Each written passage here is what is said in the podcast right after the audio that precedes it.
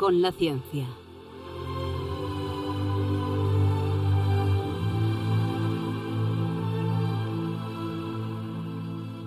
Dirigido por Javier Ángel Ramírez.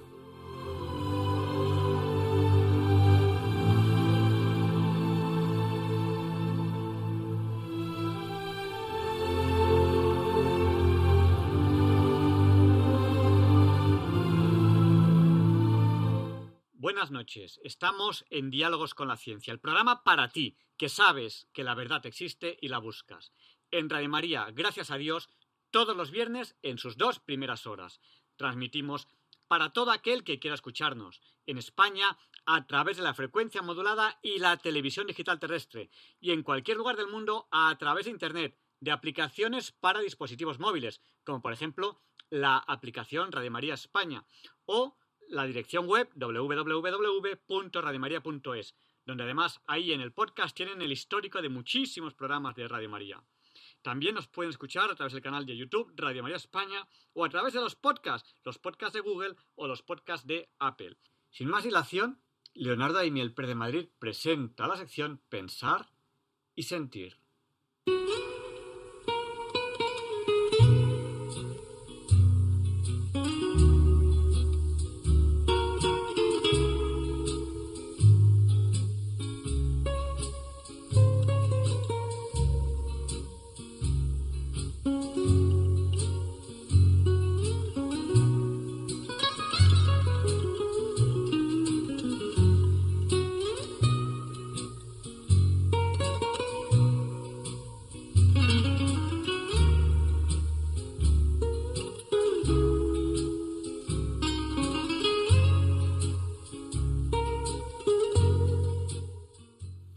Queridos oyentes de Radio María. Soy Leonardo Daimiel y celebro estar de nuevo con ustedes. Como cada 8 de diciembre, acabamos de celebrar la solemnidad de la Inmaculada Concepción de la Bienaventurada Virgen María. Tal es el nombre completo de esta festividad. Aunque en España se conmemora desde 1644, su celebración universal quedó establecida a mediados del siglo XIX, cuando el Papa Pío IX promulgó, en 1854, el dogma de que la Virgen María estuvo libre del pecado original desde el primer momento de su concepción, reuniendo así el sentir de tantos siglos de tradición cristiana al respecto. Esta fecha de su celebración es justo nueve meses antes de la celebración de la Natividad de la Virgen, que tiene lugar el 8 de septiembre, la cual, como también saben, es la fiesta grande en multitud de diversos lugares. Pronto hará cuatro siglos desde que la Inmaculada Concepción fue proclamada patrona de los tercios españoles, siendo actualmente patrona de la Infantería Española. En el origen de esta proclamación está la batalla de Empel, acontecida entre el 7 y el 8 de diciembre de 1585. Los soldados españoles en Flandes estaban afrontando condiciones muy adversas cuando uno de ellos encontró una tabla pintada, de estilo flamenco, claro, con la imagen de la Inmaculada Concepción de María improvisaron un altar a la Virgen y rezaron hasta el amanecer, cuando comprobaron que el río Mosa se había congelado gracias a un viento insólito y tremendamente frío que sopló esa noche, por lo que las tropas españolas pudieron avanzar sobre el cauce helado del río de manera inesperada para los adversarios. Como saben, en Roma hay un bello monumento a la Inmaculada, situado precisamente frente a la Embajada de España, en el cual desde 1923, cada amanecer del 8 de diciembre, la Brigada de Bomberos de Roma lleva a cabo su homenaje a la Inmaculada Concepción, subiendo el bombero más veterano por una de sus muy largas escaleras, hasta colocar una corona de flores colgada en el brazo derecho de María, haciendo a continuación el saludo en, señal de respeto y sonando después las sirenas de los camiones de bomberos en señal de homenaje a María. Y por la tarde de ese día, desde hace ya 70 años, el Santo Padre se acerca al monumento para unirse a este homenaje ofreciendo un cesto de rosas. En la inauguración de ese monumento, en 1857, el Papa Pío IX manifestó que fue España la nación que trabajó más que ninguna otra para que amaneciera el día de la proclamación del dogma de la Inmaculada Concepción de la Virgen María. Fin de la cita. Como reconocimiento a ese esfuerzo, concedió el llamado privilegio español, que permite a sacerdotes de España y países hispánicos oficiar vestidos de azul celeste, el color de la Virgen, en la fiesta de la Inmaculada y también en los ocho días posteriores. La iconografía de la Inmaculada Concepción es una de las más bellas y abundantes de todos los tiempos. Sin ánimo de una exhaustividad que por otra parte sería imposible, cabe citar a los pintores Murillo, Zurbarán, Maella, Alonso Cano, El Greco, Velázquez, Tiepolo, Rubens, Rivera, Madrazo, etcétera, etcétera, cuyas obras están presentes en multitud de museos de todo el mundo. Quizás sea menos conocido el hecho referido a la bandera de la Unión Europea, que tiene doce estrellas doradas colocadas en círculo sobre un fondo azul. Hay varias teorías sobre su significado, pero una de ellas tiene un simbolismo plenamente cristiano y católico. Según la página web de la Unión Europea, el número de estrellas no tiene nada que ver con el número de Estados miembros. Hay doce estrellas porque tradicionalmente el número doce representa el símbolo de la perfección, lo completo, la unidad completa. Por lo tanto, la bandera no cambia con las ampliaciones de la Unión Europea. Además, la bandera de Europa, aprobada por el Consejo de Europa, precisamente un 8 de diciembre, el del año 1955, está inspirada en la iconografía religiosa tradicional que representa a la Virgen María coronada. El artista Arsène Hayes, autor del diseño, asegura lo siguiente. Tuve la idea de hacer una bandera azul sobre la que destacaran las doce estrellas de la Inmaculada Concepción Dijo también que se inspiró en el halo de doce estrellas cuyo pasaje se indica en el capítulo 12 del Apocalipsis, cuando dice una mujer vestida del sol, con la luna bajo sus pies y sobre su cabeza una corona de doce estrellas.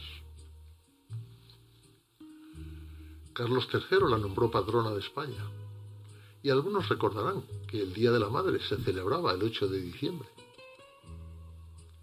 Y aunque ahora se ha ido perdiendo, era frecuente saludar al llegar a una casa diciendo Ave María Purísima, a lo que se contestaba sin pecado concebido.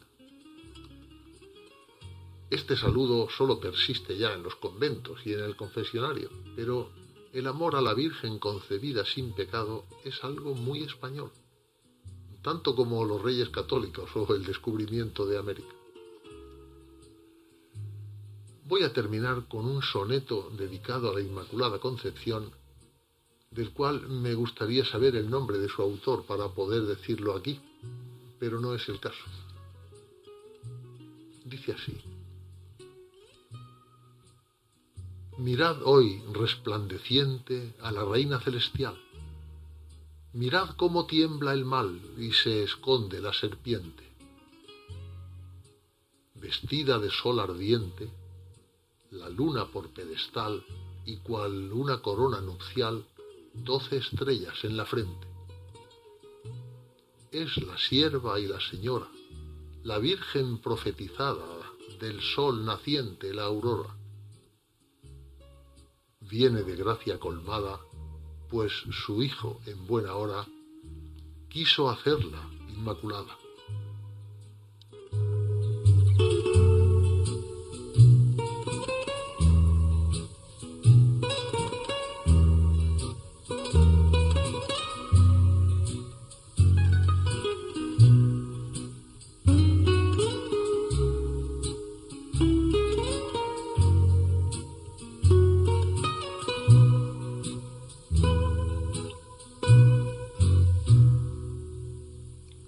Damos las gracias a Leonardo Daimiel Pérez de Madrid por ayudarnos hoy a pensar y sentir.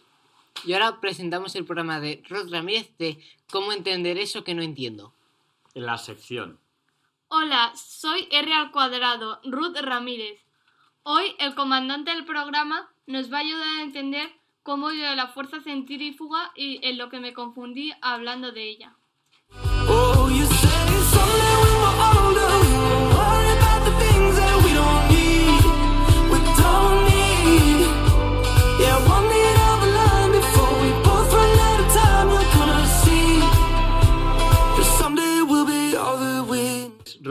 la semana pasada nos hablabas de la fuerza centrífuga de la Luna cuando gira alrededor de la Tierra. Bueno, pues os voy a dar un pequeño disgusto. Y es que la fuerza centrífuga no existe. La fuerza centrífuga es un invento de los físicos para que entendamos unas cosas que no se pueden entender y seamos capaces de resolver, problemas que si no son difíciles de resolver. A ver, ¿quién sabría explicarme qué es la fuerza? ¿Qué dice Newton de la fuerza? ¿Qué dice Newton? Segundo axioma de Newton, Balduino, tú tienes que saber. Segundo axioma de Newton. La, la fuerza es eh, un trabajo. No. Fuerza igual a masa por aceleración. Fuerza es aquello que puede acelerar una masa. ¿Estáis de acuerdo o no? Sí. Muy bien. Fuerza es todo aquello capaz de acelerar una masa. ¿Qué ocurre? Que si, por ejemplo, un cuerpo está sujeto y tú le aplicas una fuerza, eso que sería capaz de acelerar una masa está sujeto, tiene otra fuerza que lo retiene y a lo mejor lo rompe. No le acelera, sino que lo rompe. Bueno, porque hay, hay dos fuerzas que están apretando y produce en el interior del cuerpo un esfuerzo. Pero eso dejémoslo para otro día. Eso, lo que ocurre dentro de los cuerpos, dejémoslo para otro día. Fuerza es aquello capaz de acelerar una masa. Eh, ¿Cómo notamos las fuerzas? ¿Cómo las notamos? Pues algunas las hacemos nosotros. Fuerza para mover algo, por ejemplo. Claro, ¿por qué nos aceleramos? Entonces yo voy eh, en el metro o en el autobús, estoy de pie, cierro los ojos, el metro o el autobús arranca y yo qué noto? Te vas para atrás. Noto una fuerza misteriosa que tira de mí hacia atrás. Noto una fuerza misteriosa que tira de mí hacia atrás. Esa fuerza se llama fuerza de inercia. ¿Estáis todos de acuerdo? Sí. ¿La notáis? Sí. Ahora no. ¿Está ahí? Sí. sí. Bueno, pues esa fuerza no existe. Todos la notamos, pero no existe. Las fuerzas de inercia no existen. ¿Qué es lo que de verdad ocurre? Lo que de verdad ocurre es que el autobús se va para adelante. La gravedad, ¿no? Bueno, pues eso es otra historia. Lo que de verdad ocurre es que el autobús se va para adelante. Y yo, que estoy dentro del autobús, también tengo que irme hacia adelante. Porque si no, el autobús se va y yo me quedo. ¿Vale o no vale? Entonces, yo tengo que hacer una fuerza con mis pies o con mi mano, si estoy agarrado a la barra, para acelerarme, para irme junto con el autobús. ¿Estáis de acuerdo o no? Sí. Entonces yo hago una fuerza para acelerarme. Y con esa fuerza, ¿qué consigo? ¿Qué dice Newton? Masa igual a aceleración. Fuerza es igual a masa por aceleración. Yo, que soy una masa, agarrándome a la barra y con la fuerza de, mis pies, eh, me acelero y me voy cuando el autobús se va. ¿Vale o no vale? Entonces, la fuerza que yo hago agarrándome a la barra es para acelerarme yo irme con el autobús. ¿Vale o no vale? Sí. Pero esa aceleración, que es real, el autobús se va, se acelera, esa aceleración que es real, yo la hago para acelerarme igual que el autobús, para irme junto con el autobús, para que no se vaya el autobús y yo me quede, esa fuerza consigue una aceleración. Esa es la realidad. La realidad es que esa fuerza consigue una aceleración. Pero mi cabeza no la percibe. ¿Por qué? Porque mi cabeza mira a mi alrededor y ve que el autobús está quieto respecto a mí. Entonces, ¿qué dice mi cerebro? Ah, hay una fuerza misteriosa que tira de mí hacia atrás y yo tengo que tirar de mí hacia adelante agarrándome a la barra y al suelo. ¿Vale o no vale? Y esa fuerza misteriosa le llamo fuerza de inercia. Pero no existe. Lo que de verdad hay es una aceleración. ¿Y qué dice Newton? Que la fuerza es igual a masa por a- partida de aceleración. Multiplicado. Fuerza es igual a masa por aceleración. Segundo axioma de Newton. Newton dice que las aceleraciones se aprecian como si fueran fuerzas. Fuerza igual a masa por aceleración, que cuando una masa, como yo, se acelera, yo percibo como si hubiese una fuerza misteriosa. Y esa fuerza misteriosa yo le llamo fuerza inercia. Así, cuando lleguéis a lo que antes era COU, que ahora será el último curso de bachillerato, resolveréis problemas de segundo axioma de Newton, fuerza es igual a masa por aceleración, y os dirá el profesor, resolverlo con fuerzas de inercia y sin fuerzas de inercia. Es decir, resolverlo como de lo que de verdad ocurre, lo que de verdad ocurre es que hay una aceleración, y ahora resolverlo sin tener en cuenta esa aceleración, con esa fuerza misteriosa que apreciamos, que es la fuerza de inercia. ¿Se ha entendido o no se ha entendido? Sí. Bien, pues la fuerza... ¿Cuál? Centrífuga. Sí. La fuerza centrífuga no existe. Entonces, cuando yo dije que colgabas eh, de un hilo una piedra... Y le das la- vueltas, y le das vueltas... ¿qué- Realmente solo la aceleración y eso Claro. ¿Qué ocurre ahí? Que si tú no aceleras la piedra, la piedra sigue un camino recto.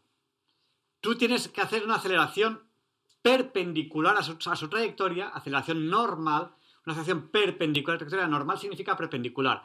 Una aceleración normal, una aceleración perpendicular a su trayectoria, y esa aceleración es una aceleración hacia el centro, hacia el centro de la trayectoria. Tú curvas la trayectoria con esa aceleración. Y esa aceleración tú tienes que hacérsela a una masa. Y tú la percibes, tú la percibes, tú la percibes como una fuerza centrífuga, una fuerza que va hacia afuera. Es decir, tú tiras del hilo, dices, es que la piedra tiene una fuerza misteriosa que tira hacia afuera. No, no hay una fuerza misteriosa que tira hacia afuera que es fuerza centrífuga. Lo que de verdad hay es que tú con la fuerza tirando del hilo estás acelerando a la piedra para que tenga una trayectoria circular. ¿Se ha entendido o no se ha entendido? Sí. Lo que de verdad ocurre es que yo tirando del hilo acelero la masa, cambio su trayectoria, la curvo, porque si no tendría una trayectoria rectilínea, y lo que tiene es una trayectoria circular, porque yo estoy constantemente acelerando hacia el centro, aceleración normal, normal significa perpendicular, y eso es lo que de verdad ocurre. Y lo que yo noto es que estoy tirando del hilo porque hay una fuerza misteriosa que tira hacia afuera, que es fuerza centrífuga, que no existe. Es una aceleración. ¿Pero qué dice Newton? Segundo Que- axioma de Newton. La fuerza es igual a masa por aceleración. Por lo tanto, fuerza es, Aceleración. fuerza es aquello capaz de acelerar una masa. Pero da igual que sea masa por, ale- a- eh, por, a- Por aceleración. aceleración que al revés, ¿no? Fuerza igual a masa por aceleración. Las aceleraciones yo las puedo apreciar como fuerzas, fuerzas de inercia, pero no son verdad. De verdad son aceleraciones. Y entonces tú dirás, pero la Luna no tiene una trayectoria exactamente circular. No. ¿Qué trayectoria tiene? Eh, de una circunferencia, ¿no? Elipse. Elipse. Que, sí, porque eh, es una trayectoria muy parecida a un círculo, pero tiene, a veces está un poquito más cerca y a veces un poquito más lejos. Es una elipse. Una elipse cuyo, que, con uno de sus focos en la Tierra. Igual que la Tierra forma una elipse alrededor del Sol con el Sol en uno de los focos. ¿vale? A veces nos acercamos un poco, a veces nos, nos alejamos un poco, y la Luna a veces se acerca un poco, y a veces es casi, casi, casi circular, pero no es exactamente circular, es una elipse. Bueno, ¿ha quedado claro lo de la fuerza centrífuga que no existe? Sí. Si a los oyentes no les ha quedado claro, que nos escriban por WhatsApp al 64 9888871. La semana que viene les abriremos el micrófono. Hoy no podemos abrirles el micrófono. ¿Por qué? ¿Estamos en Lourdes? Porque estamos en Lourdes. Señores oyentes, transmitimos desde Lourdes, rezando para todos ustedes y ustedes no nos olviden en sus oraciones. Gracias y despide tú, que está su sección, Ruth. Solo he hablado yo, pero está su sección. ¿Cómo despides la sección? Bueno, espero que eh, hayáis disfrutado, os haya quedado bien el concepto de que la fuerza centrífuga no entiende, No existe. no se existe y espero que hayáis disfrutado. Hasta la próxima. Someday down the line, before we both run out of time, you gotta see that someday we'll be all that we need. Soy Teresa y ahora voy a presentar la que la semana pasada es mi sección favorita, los papeles de Feliciano.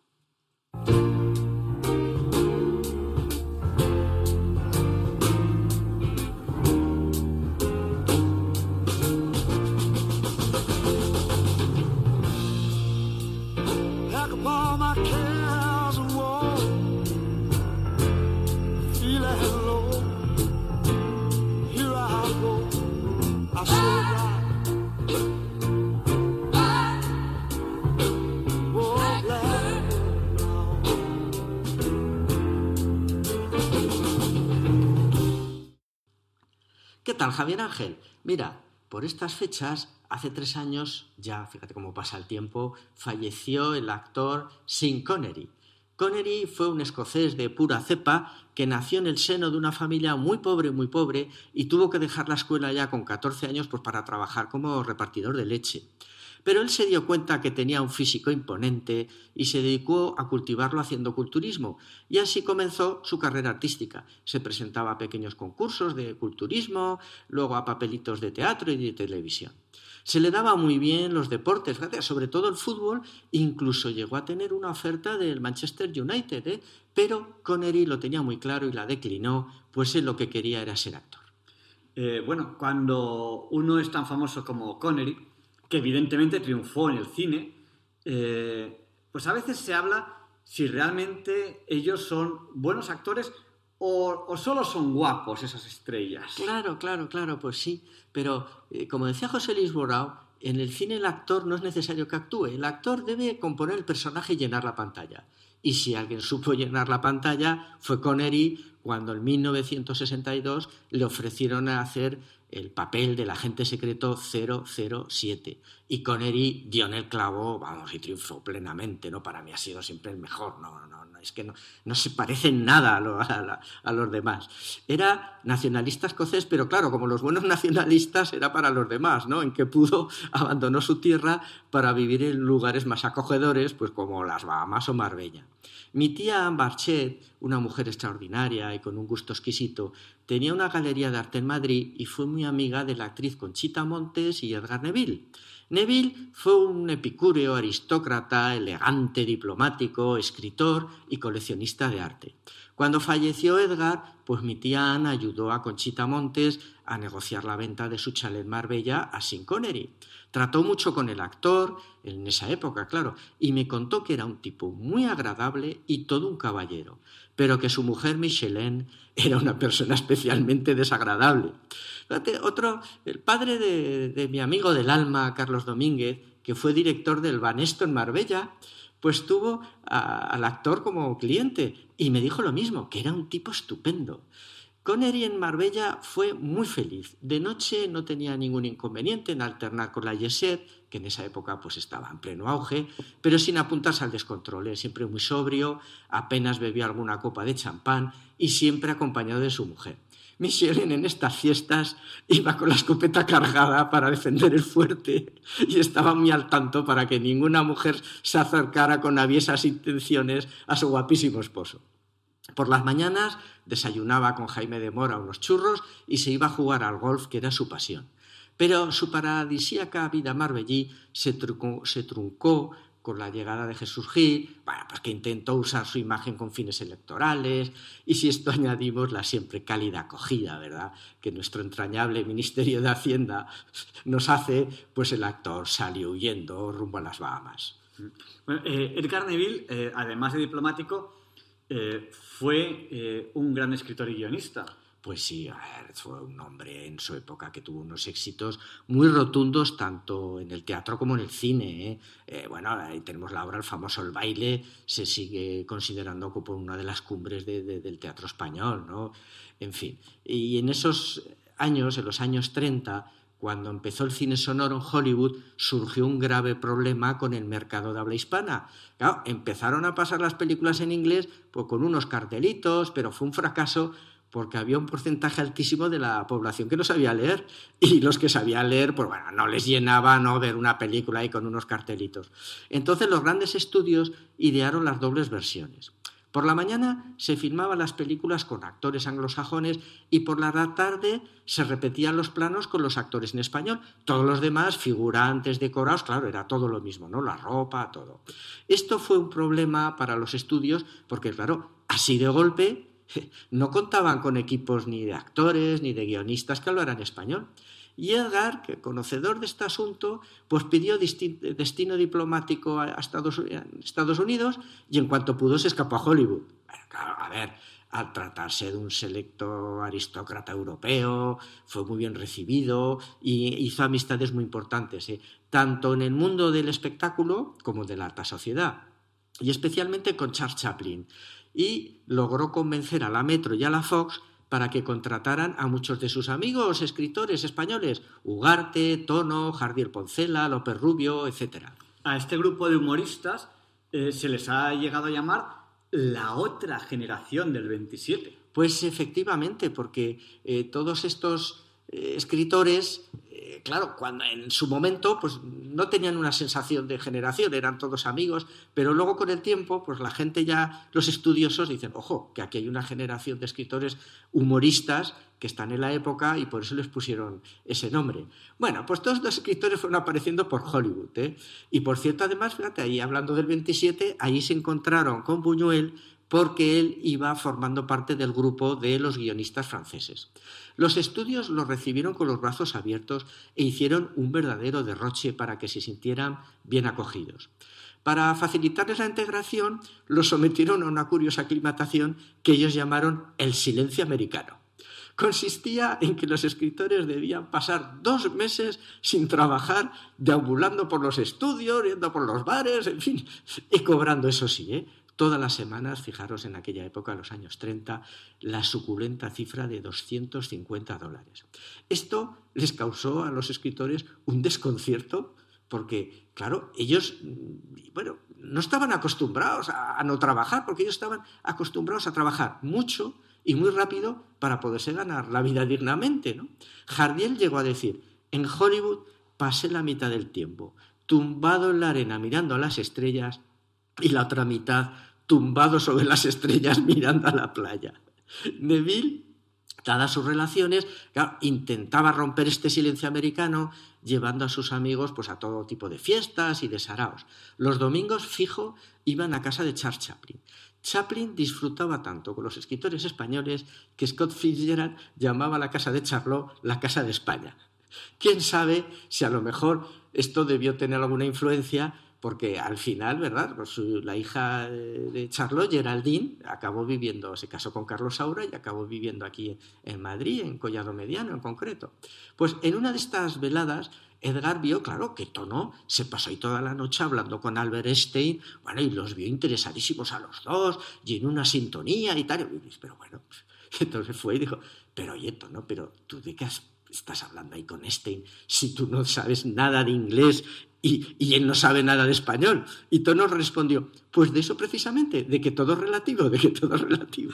¿Y, y, y cómo, cómo, acabó esa curiosa experiencia que nos estás contando? Pues mira, el resumen fue que los escritores españoles ganaron mucho dinero, eso sí, pero trabajaron muy poco, se frustraron mucho y se volvieron a Madrid en que pudieron. Solo Edgar y Jardiel llegaron a hacer algo, ¿eh? pero fíjate, eh, cómo los trataron de bien, ¿no? que, que, ya no sabían qué hacer, que como sabían que Jardiel en Madrid siempre escribía en las mesas de los cafés, en vez de despacho le montaron un café de tramoya para que se sintiera como en casa. Jardiel sí que tuvo ya más éxito cuando inventó los celuloides rancios. Cogió viejas películas mudas, sobre todo dramas de miedo que fueran muy góticas, ¿no? muy exageradas, muy eh, sobreactuadas, y las dobló con diálogos absurdos y comentarios humorísticos, como ahora pues hace todo el mundo en YouTube, ¿no? Pero eso es una idea de, de Jardiel Poncela, ¿eh? Y, y, que hay una idea que gustó muchísimo a los estudios, pues fíjate, volvieron a rentabilizar todas las películas viejas que estaban amortizadas. El Spanish Department de Hollywood fue un fracaso y los estudios perdieron un dineral y con la llegada del doblaje, pues bueno, pues se disolvió la experiencia. Bueno, eh, supongo que debe ser muy difícil adaptar a escritores y actores consolidados que ya tienen un prestigio y una forma de trabajar en su país a, a- a estas hechuras que nos cuentas de Hollywood. Pues claro, muy difícil, fíjate. Eh, me contaba Torres Dulce, que era amigo del director americano Peter Bogdanovich, que en una visita a Madrid, pues desde cenar le dijo, oye, venga, llévame al teatro. Y Eduardo, llévame al teatro. Y claro, los directores americanos les gusta mucho ir al teatro. No les importa no entender la obra, porque claro, él no sabía español, porque lo que quieren es ver actores. Era verano, estaba todo cerrado, así que en Madrid en esa época eh, no había nada, ¿no? Y solo había una revista musical de Juanito Navarro y Antonio Torres. Y Torres Dulce le dijo, mira, en verano Madrid no hay teatro, está todo cerrado, solo hay una revista, pero mira, esto es un género pues muy local, no vas a entender nada, es bastante chabacana, no te va a gustar. Y Bogdanovich, R que R, que quería ir a la revista, que quiero ir a la revista, llévame a la revista. Y bueno, y al final fueron. ¿Y cuál fue la sorpresa de Torres Dulce? Que al ver que el eh, director americano, desde que se alzó el telón, no paró de reírse y de aplaudir con todo el público. Bueno, como con todo el público, como el, que más. Y eso, fíjate, insistimos que sin saber nada de español, ¿no? Y estaba todo el rato. ¡Qué actores más estupendos! Son maravillosos. Los quiero conocer, me los quiero llevar todos a Hollywood. Al final, pues claro, tuvieron que ir a, a los camerinos a presentarlo, a, saludar, y se encontraron con Ozores desmaquillándose.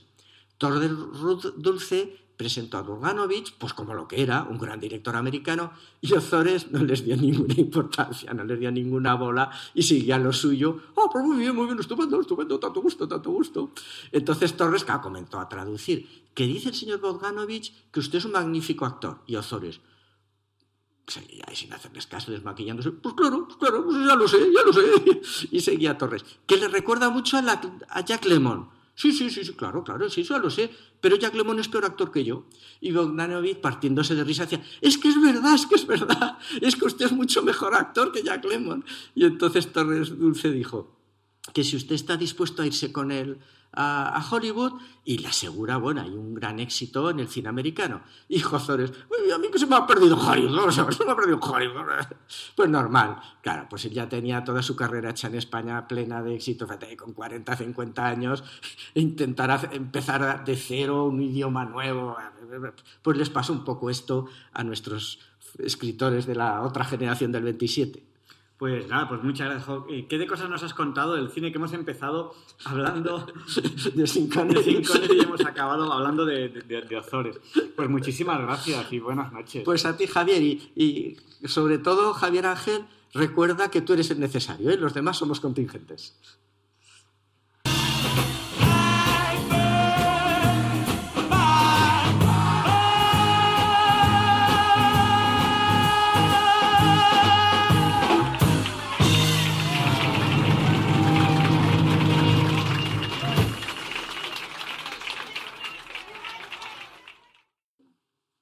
Marta y les voy a presentar la entrevista de la semana que les va a apasionar.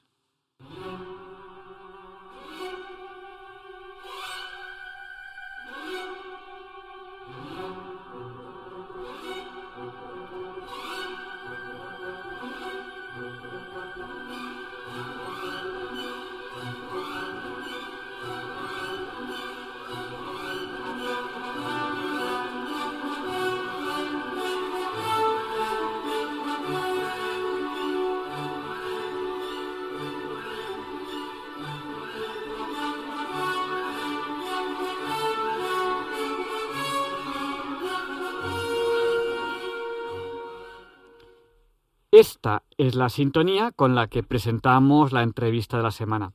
Ustedes lo saben bien. Y hoy tenemos aquí a Carlos Fernández Pacheco y a Concepción Moya. Los dos son licenciados en Geografía e Historia y son diplomados en estudios avanzados. Son miembros del Centro de Estudios de Campo de Montiel. Eh, Concepción Mota es presidenta y Carlos Fernández Pacheco es coordinador del área de historia.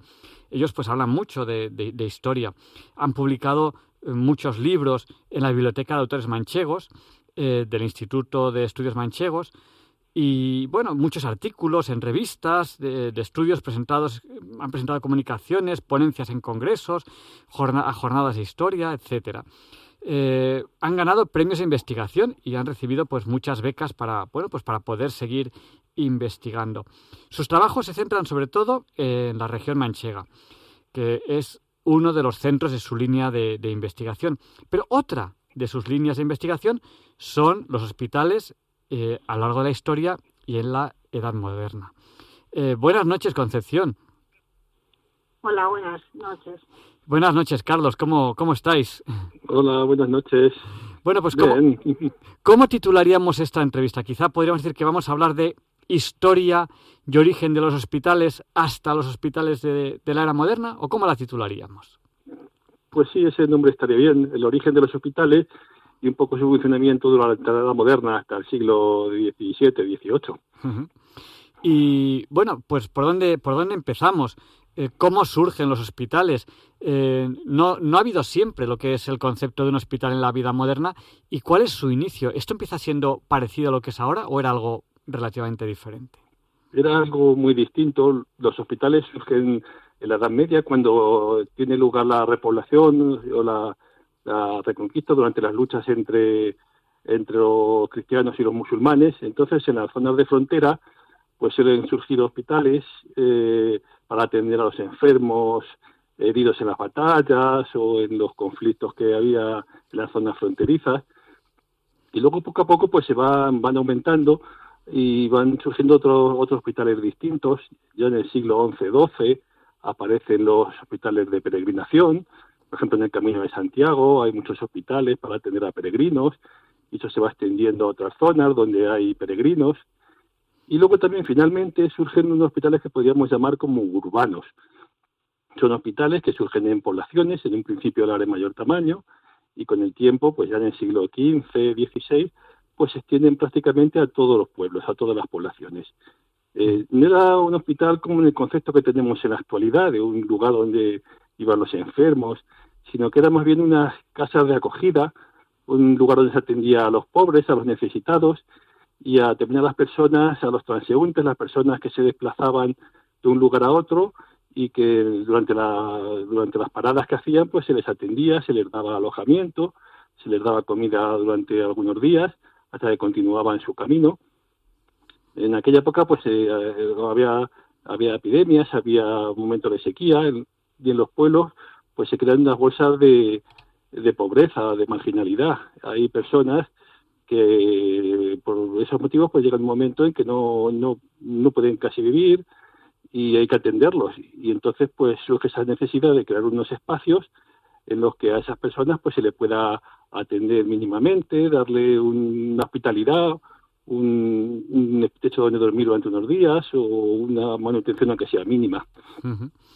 O sea que los hospitales no son eh, en un inicio algo eh, como lo que nos imaginamos hoy en día, sino que sería algo quizás, quizás, quizás más parecido a, a- a un hostal, una hospedería, pero que también eh, cuidaban enfermos. Más o menos se podría resumir eh, eh, eso en el inicio, en la, en la Edad Media. Estamos hablando a lo mejor del siglo IX-X. Eh, sí, sobre- en las ciudades grandes suele ser en el 11, 12. En la zona del norte de España puede que surgieran antes, pero más que una hospedería se le podría considerar como un albergue.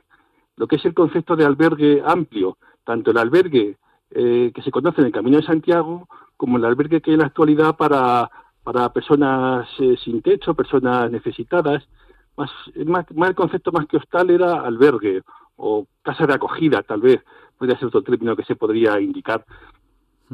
¿Y, quién, quién crea estos, estos lugares? ¿Qué instituciones eh, los crean? ¿De, qué dependen esos, eh, no sé cómo, cómo les podríamos llamar, proto-hospitales? Que son proto es así como de inicio, de esos inicios de hospitales. Ahí, según cada zona, eh, lo crean unas instituciones o otras. Por ejemplo, nosotros en la zona manchega, que es una zona de órdenes militares, hay como varios campos, según la orden está el campo de Calatrava, el campo de Montiel, el campo de San Juan, y cada uno tiene su propia idiosincrasia. Por ejemplo, en la zona del campo de Calatrava, que podría ser la zona que en la actualidad es casi toda la zona de Almagro, Manzanares, ahí son, son cofradías. Hay cofradías hospitalarias, surgen sobre todo a partir de mediados, finales del siglo XV, y esas se encargan de fundarlos y de mantenerlos y de gestionarlos. Ellas eh, pues de sus cofrades pues, pues reciben bien atención, los miembros eh, crean dentro de unas casas que adquieren o que donan a esas cofradías, crean esos protohospitales. En cambio, en otras zonas en que las cofradías tienen menos fuerza, son los concejos, como podríamos decir los ayuntamientos actuales, los que van creando estas instituciones. Muchas veces el edificio procede de donaciones. Hay particulares, eh, vecinos cuantiosos, que donan una vivienda o gente que, tiene un, ci- un cierto mm, poder económico, aunque no muy grande en estas ciudades pequeñas, y crean esas instituciones, y luego los consejos pues los eh, se cargan de su mantenimiento, aunque o por su control. Y las órdenes militares pues un poco alientan a estas instituciones para que sigan actuando en favor de la gente necesitada. Estamos en Diálogos con la Ciencia, en Radio María, entrevistando a Carlos Fernández Pacheco y a Concepción Moya. Ellos son licenciados en Geografía e Historia y han realizado muchos estudios de investigación sobre historia en general y especialmente centrado en, lo que es la, la región manchega. Con ellos estamos hablando de la historia y los orígenes de los hospitales. Bueno, nos habéis, nos habéis contado pues que estos nacen de una especie de hospederías donde quizás pues hay gente que va pues un poco eh, necesitada o, o- simplemente a, recuperarse, eh, siglos 9, 10, 11, 12 en las grandes ciudades, eh, y que esto viene pues de los equivalentes a lo que ahora serían los ayuntamientos o de cofradías hospitalarias. Habéis dado un dato que me parece curioso, y es que, claro, esto necesita un edificio, porque, claro, el concepto de hospital entiendo yo que casi siempre va a estar ligado a lo que es un edificio, excepto si es un hospital de campaña o algo parecido a eso, y que esos edificios son donados. Pero hace falta mucho más que un edificio. ¿Cómo se financian estos hospitales, estos proto-hospitales, esos hospitales del, inicio? ¿Qué personas se encargan luego de que esto, además de recibir un dinero, funcione? Necesitarán un orden. Entiendo que, que- al principio pues, serían más básicos que ahora, pero hay un, un hospital es muy complejo. Eh, ¿Quién organiza todo esto? Pues lo- los medios de financiación de los hospitales, a veces la persona que donaba la casa hospital, mm, además donaba unas tierras, o puede donar una huerta, o una casa, un molino, y entonces con la renta que daban esas tierras o ese molino, pues eso servía para financiar el hospital. Otra forma de financiación, pues a veces las casas hospitales en la parte de arriba tenían como una especie de cámaras que estaban vacías. Entonces eso lo alquilaban para almacenar el grano. Pues era otra forma de financiación. Eh, la, la más extendida, pues era la limosna siempre los pobres pues se han caracterizado por pedir y, y pedir para los pobres. Pues entonces la, las limosnas era sobre todo eh, la forma más, más, más significativa y más simple de, de, financiarse. Algo muy curioso es que, por ejemplo, cuando la limosna no, cuando el pueblo no daba mucha limosna, pues se encargaba a una persona, se le decía que fuese a pedir la limosna casa por casa. Entonces, esa, esta persona se proveía de un utensilio que se llamaba bacín. Y con ese, con ese bacín es con el que se encargaba de ir con casa por casa a pedir limosna para el hospital. Luego, otra forma de, de financiación era las, las donaciones y mandas testamentarias. Mucha gente al morir, pues para ganarse el llegar al cielo antes, pues hacía una donación y con esa donación, pues a lo mejor la dejaba para el hospital. Otra forma de, de financiación, pues quien dejaba mm, en los, muchas veces en los hospitales urbanos, además de la casa, hospital, pues dejaban otra casa que la alquilaban y con ese alquiler pues se, se financiaban. Otra forma, pues están las luminarias. Las luminarias eran pues la- las, mm, las antorchas que se encendían y lámparas hachas con las que se iluminaba, pues eh, por eso se pagaba un dinero y eso era para, para el hospital.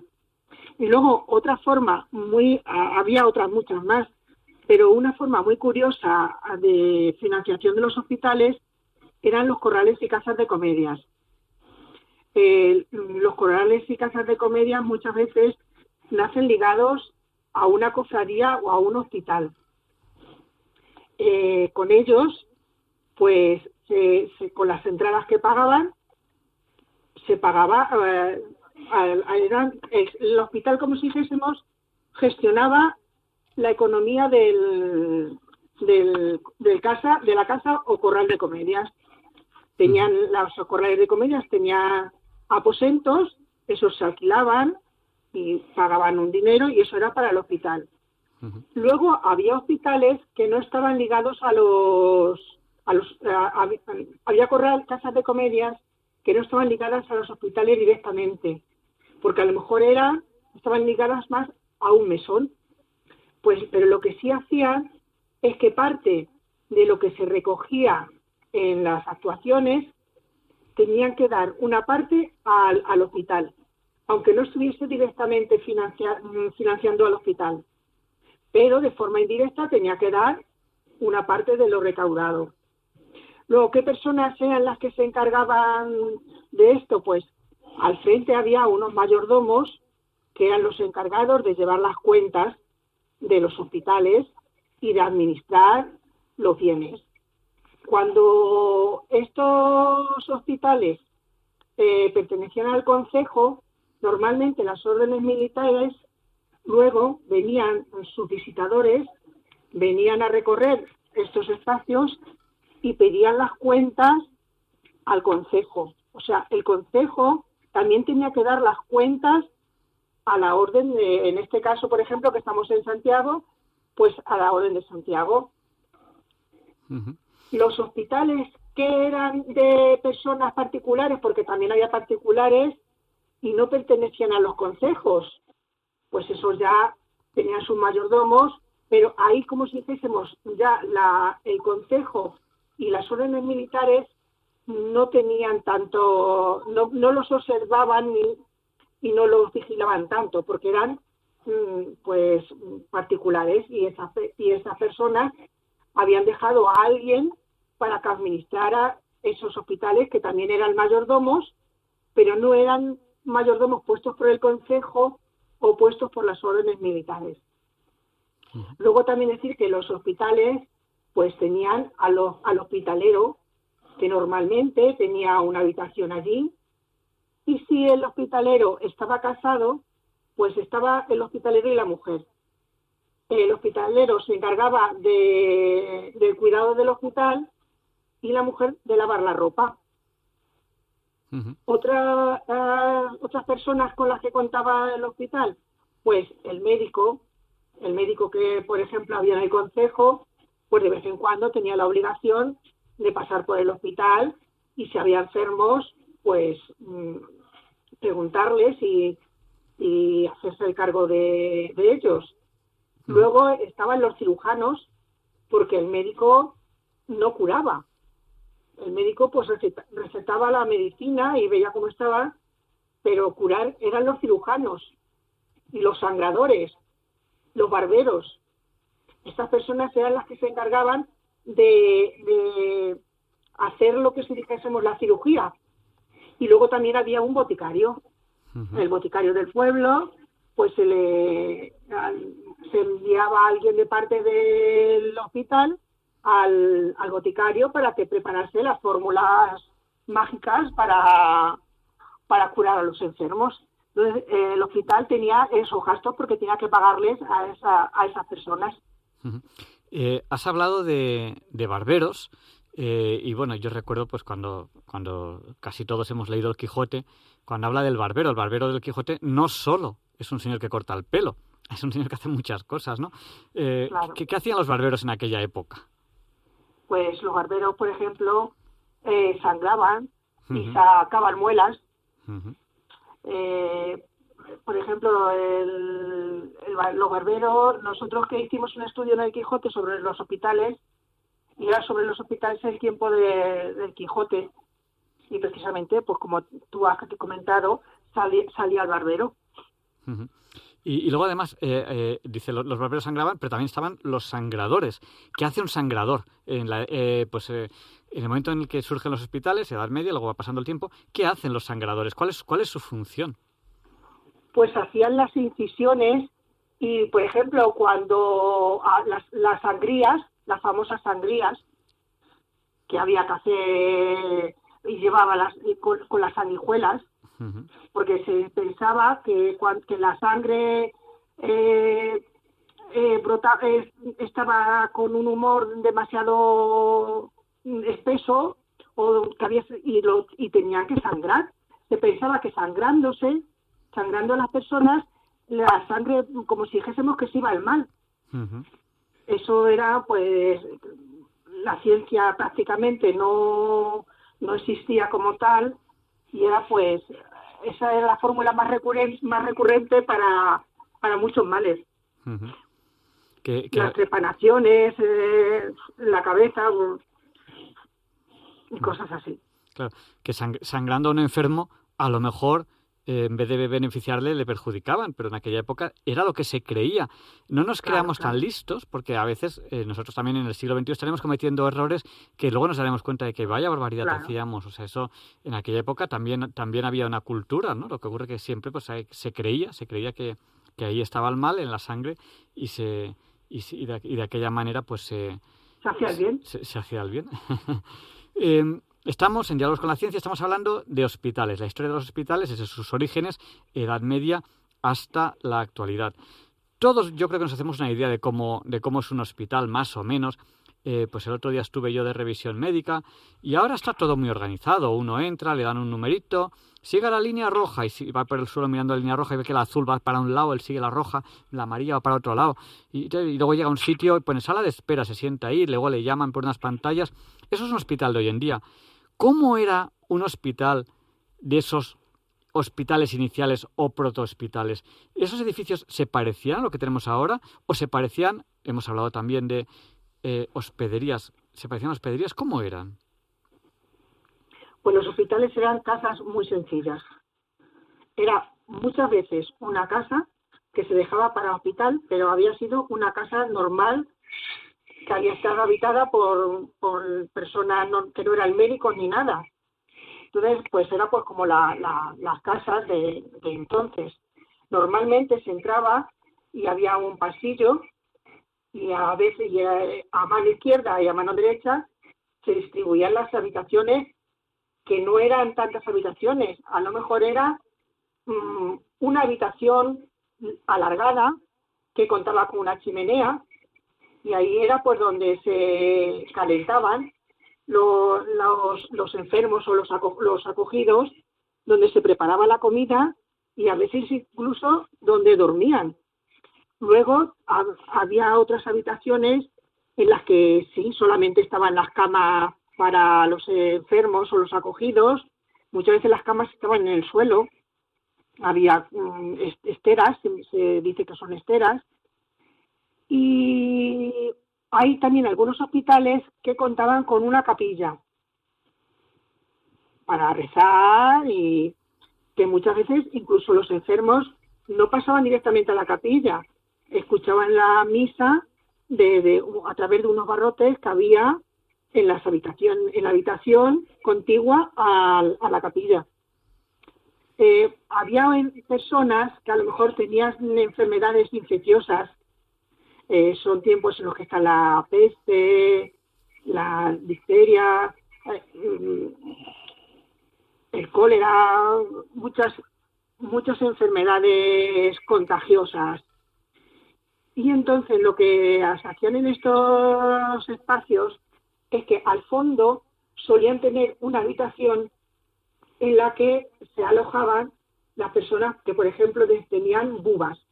Decían, allí al fondo, al lado de los corrales o de las caballerizas, pues hay una habitación con dos camas para cuando llegan enfermos de bubas. Como, claro, al decir esto, pues se da también por por normal que muchos hospitales tuviesen un corral, un pozo, que era necesario para el agua, para lavarse y para y luego mm, pues eh, las caballerizas. Hay casos en los que los consejos y las órdenes militares piden que hagan caballerizas por si los transeúntes llegan con mulos y claro, el animal también tiene que estar acogido allí. Luego también había a lo mejor unas habitaciones un poco más cuidadas en aquellos hospitales, porque también había hospitales que eran para que tenían espacio para clérigos y esas habitaciones, esos aposentos eran pues a lo mejor un poco estaban un poco más cuidados que, el resto. Muchas veces te describen las habitaciones como si te dijesen una que era una pieza de palacio, pero no nos creamos que es un palacio, porque una pieza de palacio es una habitación.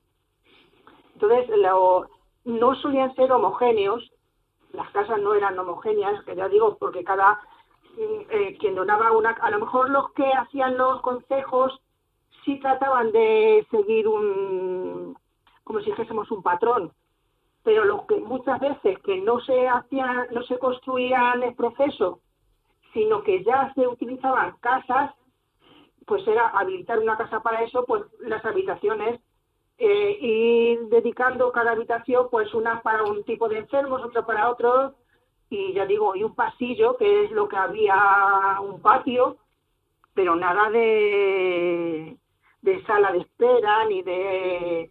La única especialidad que había era esa, que para los enfermos más contagiosos eran los que ponían al fondo. Eh, hoy en día eh, uno no va al hospital eh, si no está enfermo, pero antiguamente hemos, hemos visto que, que sí, ¿no? ¿En qué momento de la historia se empieza, eh, desde el punto de vista hospitalario, a asumir que el hospital es para la atención del enfermo y deja un poco de ser para otras cosas? Bueno, en las ciudades de mayor tamaño eso sucede muy pronto. Por ejemplo, hay incluso en, Toledo llega a haber 30 hospitales especializados, en las capitales de provincia, eso es muy pronto. Pero muchas veces en los pueblos de pequeño y mediano tamaño, que son casi los que más estamos hablando, las pequeñas poblaciones, eso se asume ya más bien casi en el, eh, a principios y mediados del siglo XVI. Es cuando, como ten- mucha gente, muchas veces era por necesitadas, humildes las que estaban, esa gente era más propensa a enfermar. Entonces ya los, eh, los consejos y, eh, contrataban a, médicos que realizaban una visita cada cierto tiempo a, estos hospitales y ya poco a poco van asumiendo esa función. Ya los pueblos de eh, tamaño mediano, un poco más grandes, pues ya prácticamente es la función principal. Ya médicos que, como hemos hablado, médicos, barberos o cirujanos, que los tienen prácticamente contratados, les suelen pagar muchas veces en especie, o sea que les dan trigo, les dan algún cereal o les dan y esa gente realizaba una parte de su trabajo profesional particular, pues iban cada cierto tiempo al hospital a cuidar a la gente que estaba acogida en ello, y ya poco a poco, ya en el siglo, sobre todo en el siglo XVI, XVII, ya prácticamente asumen sobre todo esa función hospitalaria en el sentido de médica, aunque los pueblos pequeños todavía durante mucho tiempo mantienen una doble función. Incluso en el siglo XVIII, pueblos de pequeño tamaño, de mediano, que generalmente son los que estamos describiendo, que son la inmensa mayoría a lo mejor del país, pues eh, tienen esa doble función. Asumen la función médica y además siguen siendo una casa de acogida. En cambio, las ciudades ya grandes, la capital de provincia, esa función la asumen mu- mucho antes y además llegar, son hospitales ya muy, mucho más parecidos a lo que es la actualidad. Y lo que también es curioso es que prácticamente hospitales, habían todos los pueblos, muy pequeños que fueran, eh, había un hospital. Muchas veces decían que era muy humilde, una casa ah, pobre, que se mantenía solo de las limosnas, pero en cualquier pueblo siempre había una casa para acoger a esa gente necesitada o incluso para dar un mínimo mínimo de atención, de atención sanitaria. Estamos en Diálogos con la Ciencia, en Radio María, estamos entrevistando a Carlos Fernández Pacheco y a Concepción Moya. Los dos son licenciados en Geografía e Historia, están diplomados en estudios avanzados y eh, Concepción Moya es presidenta del Centro de Estudios del Campo de Montiel y Carlos Fernández Pacheco es coordinador del área de Historia. Ellos han publicado muchos libros y, eh, y también eh, artículos científicos y, y han presentado en Congreso muchas ponencias, fundamentalmente sobre eh, lo que es la región manchega, pero también una de sus líneas de investigación son los hospitales eh, en la Edad Moderna. Les hemos preguntado un poco sobre cómo surgen los hospitales al principio, nos han hablado de la Edad Media, eh, de qué instituciones los crearon y quién dependían, nos ha hablado de, cof- de cofradías hospitalarias y también de los concellos o, ayuntamientos, cómo se financiaban, vimos hemos visto que muchas cosas, muchas de esas cosas eran por donaciones, que, cómo eran los edificios, que inicialmente pues eran parecidos a, unas casas más o menos entre comillas normales, y, nos acaban de explicar ahora un poco en qué momento los hospitales empiezan a ser lo que son ahora mismo. Bueno, antes de quizá de hablar de los hospitales modernos, que no sé si queréis comentarnos algo de los hospitales modernos, porque vosotros estáis hablando fundamentalmente de la historia de los hospitales, tengo una curiosidad. ¿Cómo llegáis a todas estas conclusiones? Es decir, eh, eh, ¿cómo habéis llegado a investigar hasta deducir todo esto que nos habéis contado? Eh, ¿quién- quién- Lo- quién- dime. Bueno, voy a contarlo. Generalmente lo que nosotros empezamos eh, investigando son los libros de visitas de las órdenes militares. En la zona donde nosotros vivimos, pues hay muchas órdenes militares. Entonces iban los visitadores eh, en periodos regulares de tiempo, cada 5 o 10 años, iban a los pueblos y reconocían todas las instituciones del pueblo, la iglesia, las ermitas, los ayuntamientos, se tomaban en cuenta. Y una de las instituciones que siempre solían visitar eran los hospitales. Y claro, ahí hacían una descripción del edificio, de los bienes que tenían, si tenían pues mantas, sábanas o cómo funcionaban, los ingresos, los gastos. Y a partir de ese tema pues nos empezó a interesar y poco a poco fuimos in- investigando eh, a través de estos libros de las órdenes militares. Luego también hay documentación ya en posterioridad, pues ya, ya en el siglo XVIII, el catastro de Ensenada, que te describe los edificios. Los archivos también eh, municipales o provinciales, también hay, hay, algunos, hay algunas poblaciones que se conservan eh, libros de cuentas de, de algunos hospitales y gracias a esos libros de cuentas muchas veces pudimos en- entablar esa relación entre el hospital y el corral de comedias, porque las cuentas de los hospitales venían unas partidas dedicadas a los corrales de comedias y entonces gracias a eso pudimos también establecer esa conexión. Aunque había estudios en ciudades más grandes, por ejemplo en Madrid, en Valladolid, luego en pueblos más pequeños como de nuestra zona, por ejemplo en Alcázar de San Juan, gracias a un a un libro de cuentas del hospital, pues pudimos ver esa conexión, cómo es el hospital quien interviene en la construcción, cómo es quien lo gestiona, cómo eh, hay incluso la loja que se, que se daba de beber a la gente que iba allí a los corrales de comedia, lo pagaba eso. Pues vamos viendo esa relación y gracias a eso, pues un tema que nos interesó, empezamos a verlo en un territorio y en otro, pues ya poco a poco pues fuimos investigando y ya digo, eh, eh, muchas veces en el Archivo Histórico Nacional, que están todos los documentaciones de militares, pues fuimos encontrando documentación y luego completada con los archivos municipales y, y otra- hay trabajos que hay sobre esos temas en ciudades de, de mayor tamaño. Y nosotros nos hemos centrado más bien en pueblos más de tamaño más mm, pequeño, mediano. Ujú. Esto- estos libros de visita serían casi casi como una especie como de actas de inspección, ¿no? O sea, según nos has contado. Pues sí, sí, prácticamente sí. Y además, no solamente inspeccionaban, sino que dictaban unas recomendaciones, unos mandamientos, esto se hace mal, hay que llevar mejor las cuentas, hay que evitar esto, o esto se hace muy bien, o está construyendo un hospital o una iglesia y hay que sacar dinero de aquí que falta, o hay que ahorrar en esto, hay que... Era, un- era una libre inspección y además servían como recomendaciones o como mandam- mandamientos para que las cosas fueran como debían ser. Lo que estaba bien se debía mantener igual y lo que funcionaba mal, pues debían cambiarse las normas para que fuera mejor. Eh, en esta entrevista nos hemos hecho una idea de la historia, de la, de la evolución de los hospitales desde el inicio hasta la era moderna. ¿Era moderna de qué hablamos? ¿Siglos XVII, XVIII hasta la actualidad? Sí, luego ya en el siglo XIX ya hay ya, ya es contemporánea, ya digamos que ya cambian, ya los hospitales de los pueblos pequeños prácticamente van desapareciendo. En el siglo XVIII, ya con la eh, dinastía borbónica, pues se busca racionalizar, eh, se busca agrupar los hospitales. En muchos pueblos que había eh, muchos hospitales pequeños o particulares, dice que se unifiquen no solo. Y al final, ya en el siglo XIX, ya lo que va quedando son hospitales en cabezas de partido lo que son las poblaciones más importantes. En los pueblos pequeños van desapareciendo, se van extinguiendo y ya a finales del 18 o principios del 19 lo que se conserva son unos muchas veces eh, se van transformando ya los arquitectos en el siglo XIX y hacen grandes reformas en las poblaciones más importantes, las que suelen ser cabezas de partido, y entonces ya eh, pa- eh, se parece mucho a lo que es un hospital en la actualidad.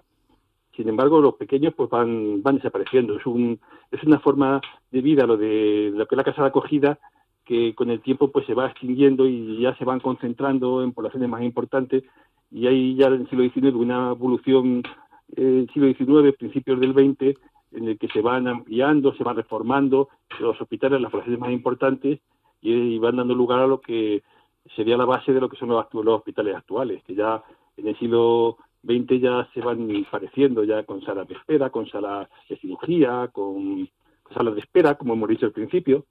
Es una evolución ya de poder hablar de época contemporánea, ya es otro, otra forma de entender la hospitalidad. Yo, yo si, si tuviese que definir eh, el hospital de, de- de época contemporánea, fundamentalmente lo que diría es que está zonificado. Es decir, tú vas a una zona y tienes un tipo de enfermos, tú vas a otra zona y tienes otro tipo de, de enfermos, yo que sé, pues de- del corazón. Vas a otra zona de- de- de- del riñón, vas a otra zona, eh, pues aquí los del sistema respiratorio, ¿no? Que quizás, quizás eso es lo que más caracteriza al, al hospital moderno. Yo he estado hace Sí, poco sí. en una revisión y era, ah, que a usted le duele esto, siga la línea roja, que a usted le duele esto, siga. Llegabas a una zona y ahí todo el mundo estaba más o menos para lo mismo. Yo incluso se me ocurrió hacerle una pregunta al médico y me dijo, no, esa no es mi especialidad, eso tienes que preguntárselo a otro de no sé qué. Y yo, ah, perdone, es una curiosidad. Sí, pero hay incluso también en época moderna, aunque sea la acogida, hay también ciertas especializaciones, es muy curioso. Hay ciudades a lo mejor ya de tamaño mediano que tienen dos hospitales y uno lo dedican a, los- a los casados y otro a los solteros. Anda. O incluso, eso pasaba por el Alcázar de San Juan, en Tembleque había dos hospitales, uno a la gente del pueblo y otro para atender a los necesitados, eh, digamos, eh, forasteros. Eh, pueblos que tienen dos, tres hospitales de, que pertenecen al Consejo, pueblos ya de un población de tamaño medio. ¿En, en qué- en una qué- en cierta qué época eso, más o menos?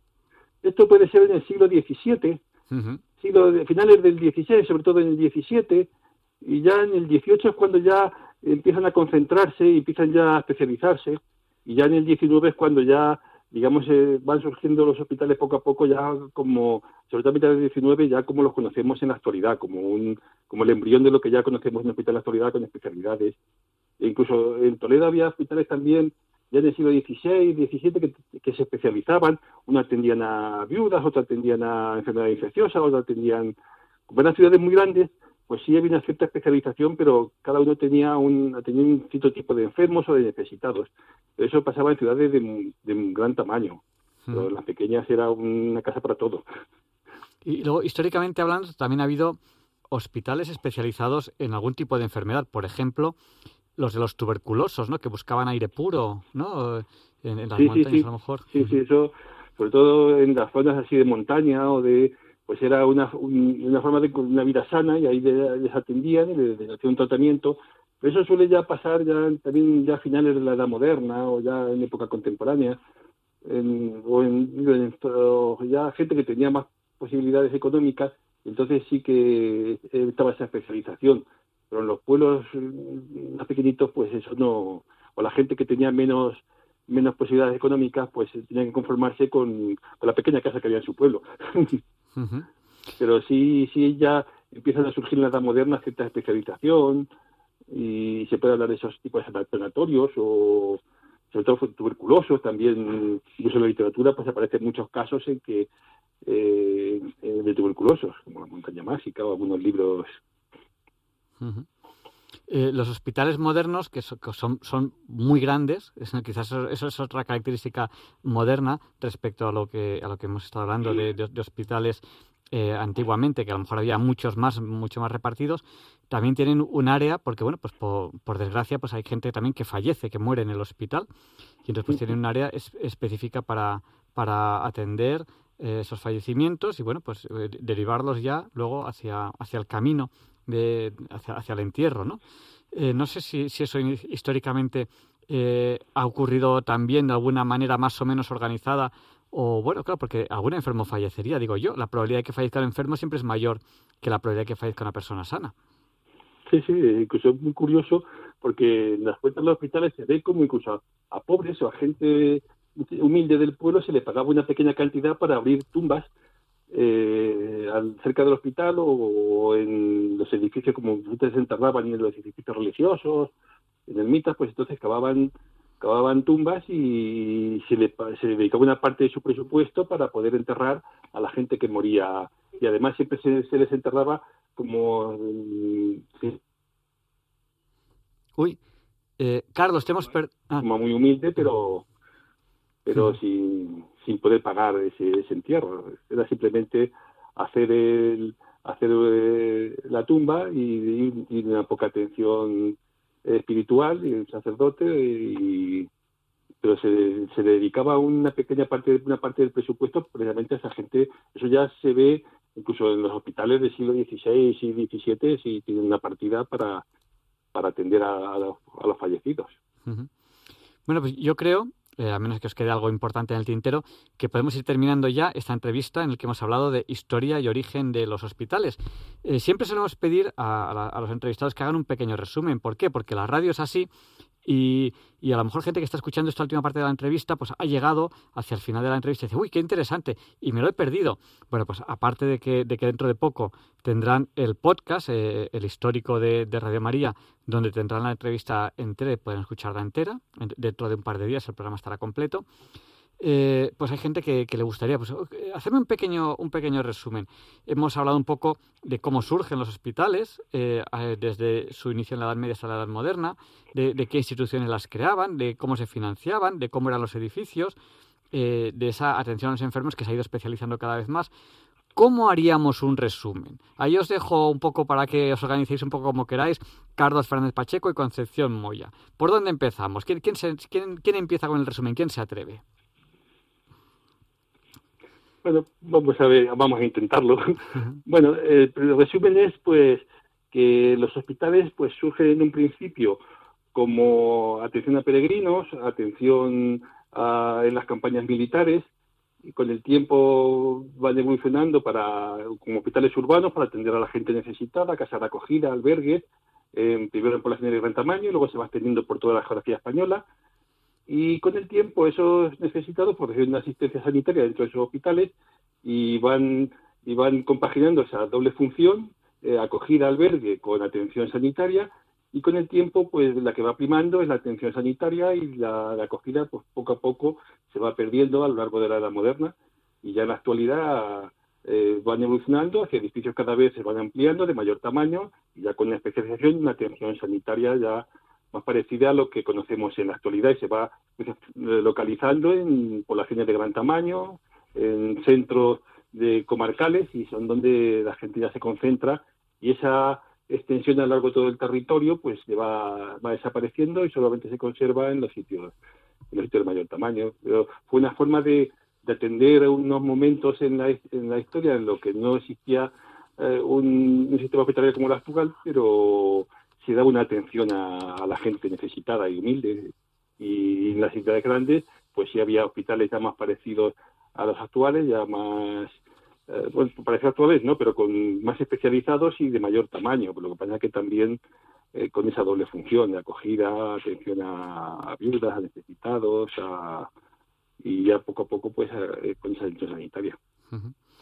Eh, Concepción Moya nos ha hablado un poco también de, cómo se financiaban y, de, y de diversas eh, profesiones que había alrededor del hospital, desde el médico que no curaba hasta eh, pues la persona que sí que sí intervenía, pues a lo mejor casi hasta hasta operaba, eh, los como eran los, los que los que sangraban, los, los sangradores, eh, los barberos, Eh, a lo mejor nos quiere un poco resumir un poco esta financiación de dónde venían las cosas y, esas, y estas profesiones. Pues, la, como hemos dicho, la, financiación pro- procedía de distintas formas, era de, limosna, de, al- de alquilar aposentos que había en, los, las casas hospitales, de tierras que tenían los hospitales porque habían hecho una donación, también donaciones que daba la gente al morir, a- mm, donaba o bien en dinero o bien en grano o en tierra, pues donaba algo al hospital. Los corrales de comedia son también muy importantes porque surgen al calor de los hospitales también como una fuente de financiación. Eh, no sé si hemos dicho ya el alquiler de, de la, de- en la- dentro de la casa hospital había unos aposentos que se podían alquilar. Eh, las luminarias, que eran las antorchas, las, luces que se encendían en, en, los hospitales, pues eso, las hachas, pues pagaban también por, por ello.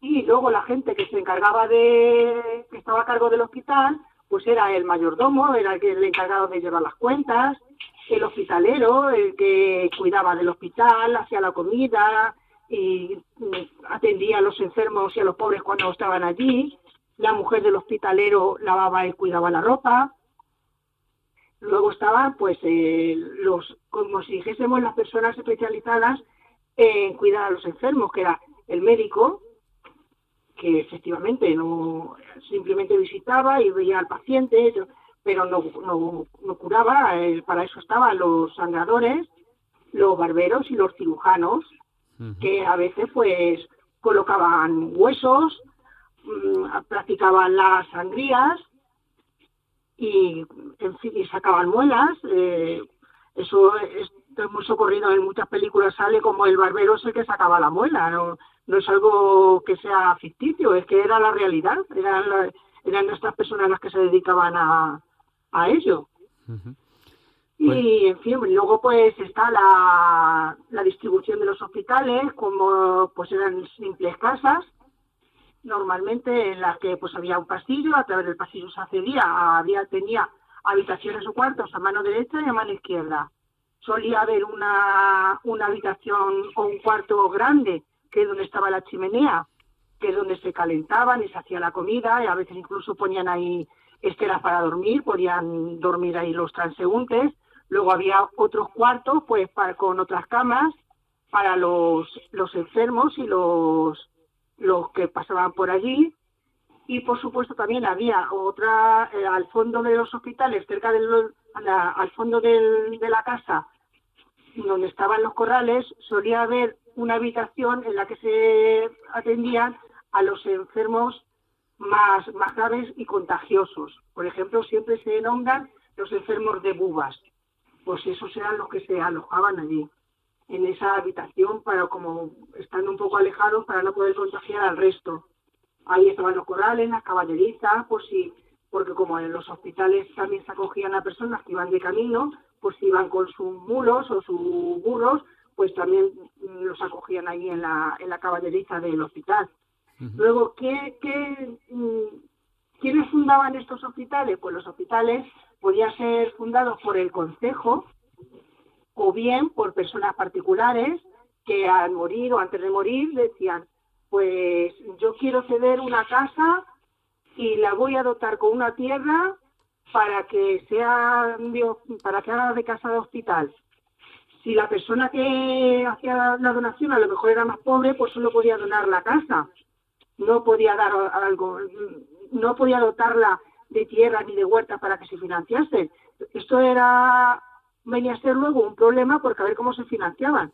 Pues el hospital, el mayordomo tenía que buscársela pues a través de las limonas, ya digo, como los alquileres de, de dependencia de, del hospital y muchas cosas así. Luego también están las cofradías, mucha, en la- sobre todo en la zona del campo de Calatrava, las cofradías se dedicaban a fundar mm, muchos hospitales. Entre una de sus funciones, pues estaba la de fundar un hospital para acoger allí a enfermos y a, a impedidos y a, a transeúntes. Bueno, pues eh, muchísimas gracias por este resumen y bueno, no- nos ha parecido sobre todo muy curioso eh, la historia de los hospitales desde su inicio en la Edad Media hasta eh, la actualidad, en la Edad Moderna, que son lo que son y no sabemos cómo serán en el futuro, pero bueno, por lo menos sabemos cómo son en la actualidad. Pues muchísimas gracias y buenas noches.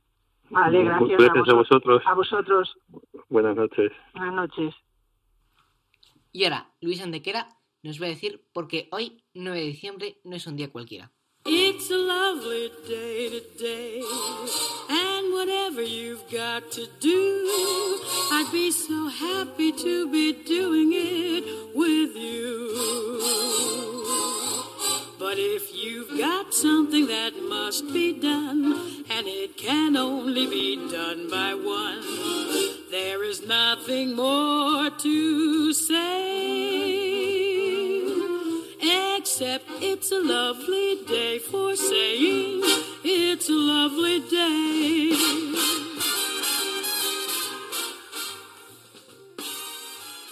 No, Javier Ángel, no dilectos compañeros de Diálogos con la Ciencia, no, queridísimos oyentes de Radio María, claro que no es un día cualquiera, ningún día es un día cualquiera y este 9 de diciembre que nos disponemos a comenzar ahora mismo, tampoco, porque en fecha tal, pero del año 1358 tiene lugar la batalla de Mislata, principal episodio de la llamada Guerra de las Uniones entre las tropas del rey de Aragón, Pedro el Ceremonioso, comandadas por Lope de Luna, y la llamada Unión de Valencia, agrupación de nobles levantados contra el rey, siguiendo el modelo de otras agrupaciones similares como la de Aragón.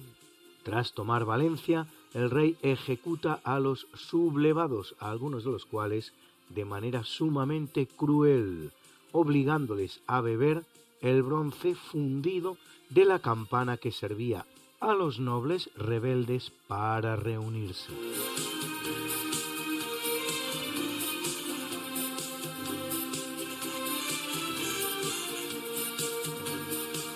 En el capítulo del cambio climático, antes del cambio climático, tiene lugar la llamada Gran Tormenta de 1703, hace más de tres siglos, la más violenta registrada nunca en el norte de Europa, que dura nada menos que cuatro días completos, abarcando un área de 500 kilómetros de anchura en Gales, centro y sur de Inglaterra, Mar del Norte, Países Bajos y norte de Alemania.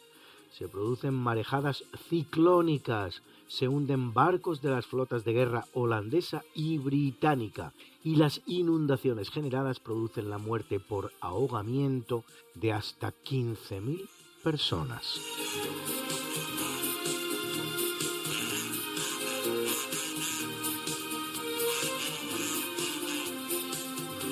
En 1824, en la ciudad de San Juan de la Frontera de Huamanga, fundada en 1540 por Francisco Pizarro y que hoy conocemos como Ayacucho, que significa Rincón de los Muertos en quechua, tiene lugar la batalla que, con la derrota del virrey La Serna, pone fin a la presencia española en el Perú.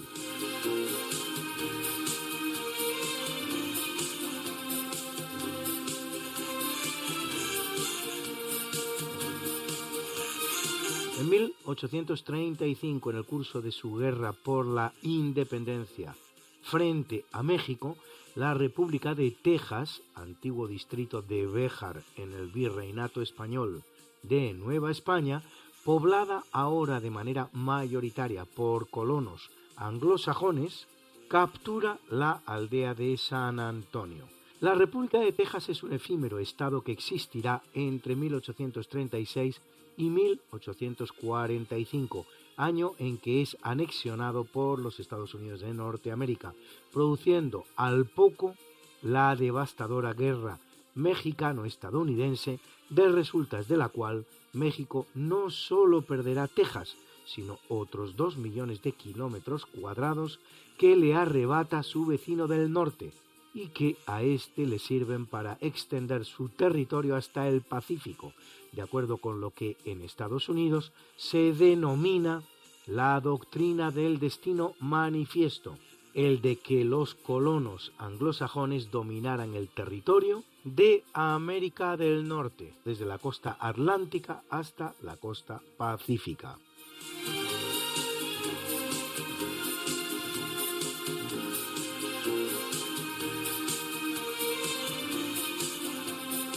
En 1852 una real orden incluye a España en el sistema métrico decimal que sustituye al antiguo sistema de pesas y medidas tradicionales.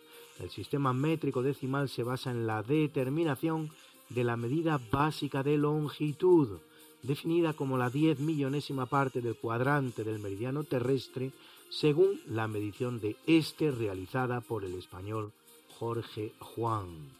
A partir de esta fijación se establece como medida básica del área el metro cuadrado y como medida básica de volumen el litro, definido como un decímetro cúbico, mientras se establece como medida básica de peso el que tiene el agua que se contiene en un litro.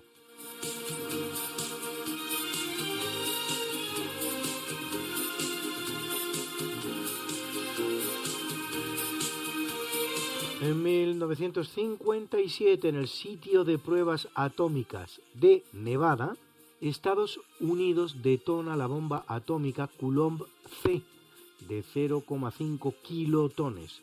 Es la número 120 de las 1131 que Estados Unidos detonará con carácter experimental entre los años 1945 y 1992 y en 1988 se detonan la Cowich Blue 4 y la Cowich White 3 que hacen la número 1087 y 1088.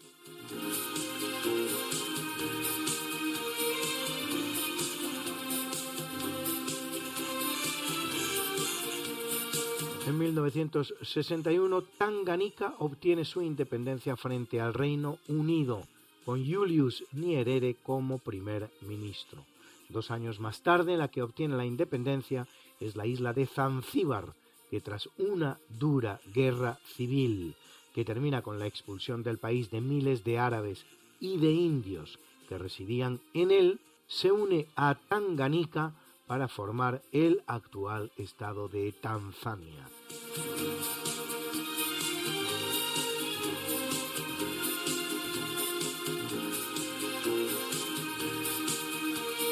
En 1987, en Palestina, el atropello por un vehículo israelí de cuatro palestinos produce unas protestas que terminan degenerando en lo que se va a conocer como la intifada, palabra que significa levantamiento, el de los palestinos contra los israelíes. La violencia durará seis años, finalizando con la firma de los acuerdos de Oslo de septiembre de 1993 y la creación de la Autoridad Nacional Palestina con soberanía limitada sobre algunos territorios de la región. El balance final de esta primera intifada, pues luego habrá una segunda aún más dura y una tercera bastante más leve, será de 3.162 palestinos muertos y 127 israelíes.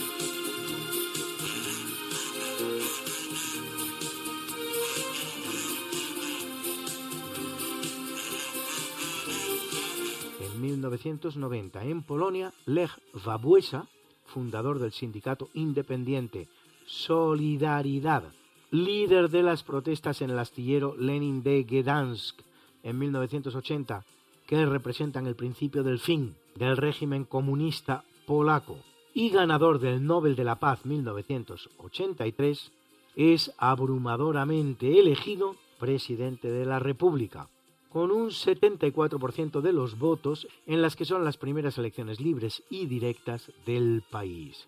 Cinco años más tarde, en 1995, Wałęsa perderá la reelección frente a Alexander Kwasniewski, líder de la Alianza de la Izquierda Democrática.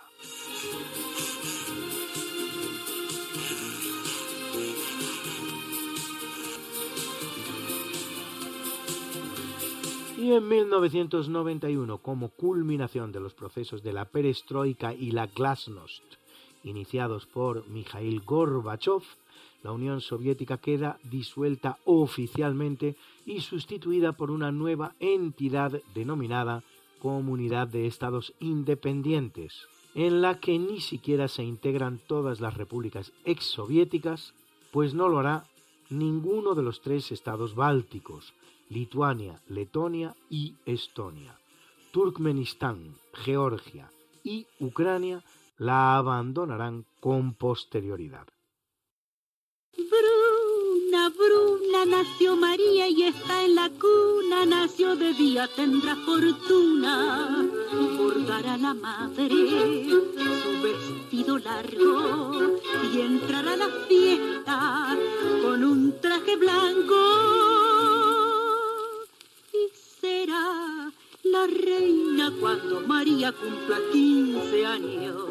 Te llamaremos Negra María, negra María, que abriste los ojos en carnaval. En el capítulo del natalicio, en el año 1579, hijo del caballero de la Orden de Alcántara burgalés, Juan de Porras de Miranda, habido con una mujer negra, pero libre, Ana Velázquez, a la que amó profundamente, aunque no casara con ella, ve la luz Martín de Porres, fraile peruano de la Orden de los Dominicos, con poderes taumatúrgicos y fama de profunda humildad, que canonizado en 1962 se convierte así en el primer santo de América de sexo masculino, ya que antes que él, pero mujer, ya había sido canonizada en 1671 Santa Rosa de Lima, nombrado también patrón universal de la paz.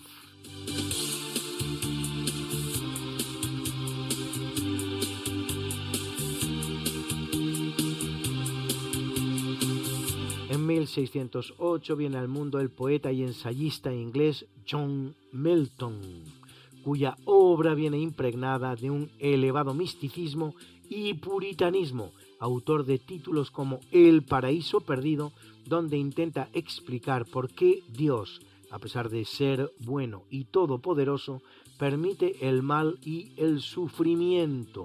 Y también la obra Poems of Mr. John Milton, both in English and Latin, poemas del señor John Milton, tanto en inglés como en latín, que inspirarán nada menos que la redacción de la Constitución de los Estados Unidos de Norteamérica.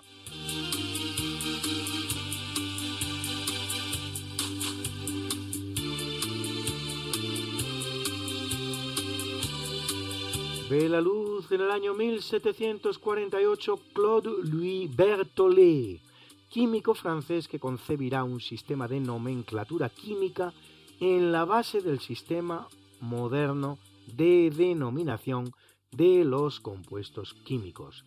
Trabajará junto al gran científico Antoine Lavoisier, el cual terminará sus días decapitado, y no precisamente por la Inquisición, no, como alguien podría llegar a creer, sino por la mismísima Revolución Francesa. Sí, hombre, esa que representa el triunfo de las luces y del progreso.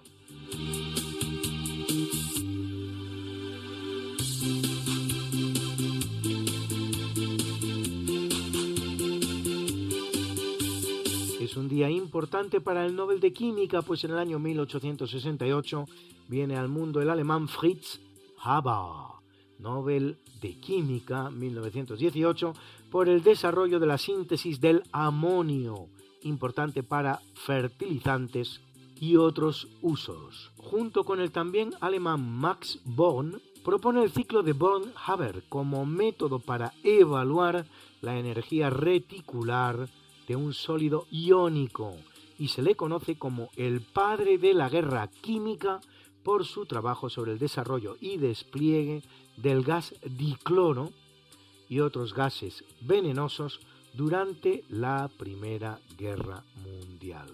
Y en 1919 el que nace es el estadounidense William Lipscomb, Nobel de Química 1976 por sus trabajos sobre la estructura de los boranos, compuestos químicos formados exclusivamente por boro e hidrógeno. Y ahora una breve pausa musical con Pedro Sánchez Quintana, cuando teníamos el pelo largo.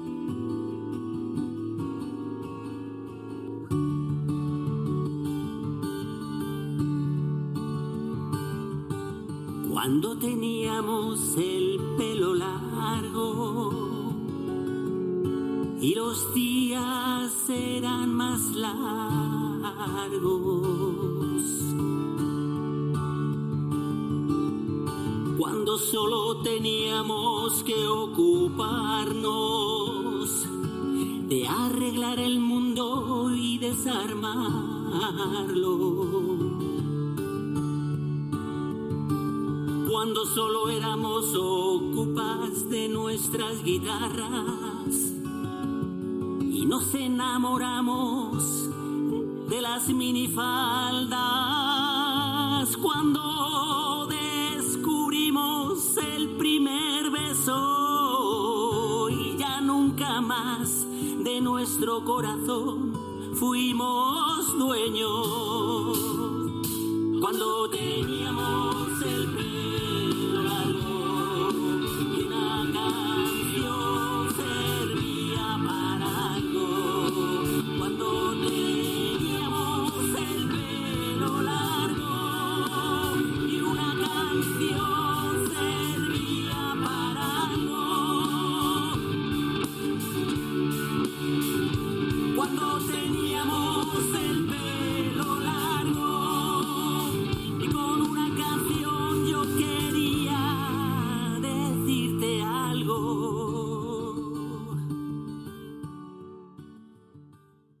en 1906 viene al mundo una mujer singular, la norteamericana Grace Murray Hopper, contraalmirante de la Armada estadounidense y científico de la computación, primera programadora que utiliza el programa Mark I. Desarrolla también el primer compilador para un lenguaje de programación.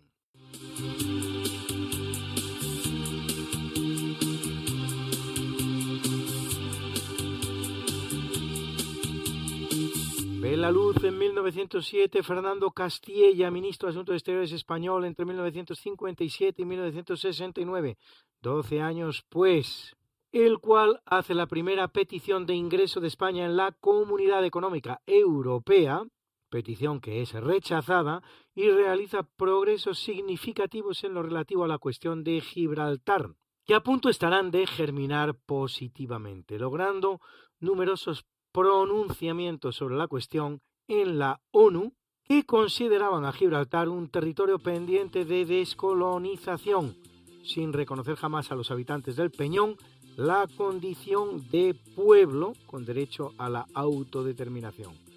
Curiosamente morirá en la misma fecha, pero en 1976, el día en que cumplía, por lo tanto, 69 años.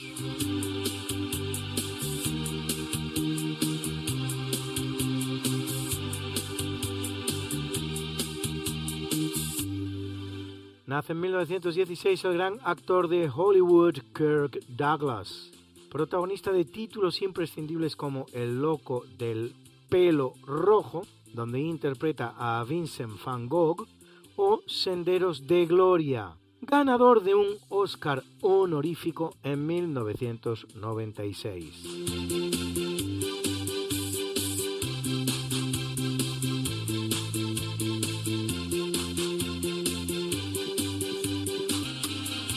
Y es también un día muy bueno para los Nobel de Física porque en 1917 nace Leo James Rainwater, Nobel de Física 1975 por sus aportaciones para determinar las formas asimétricas de ciertos núcleos atómicos.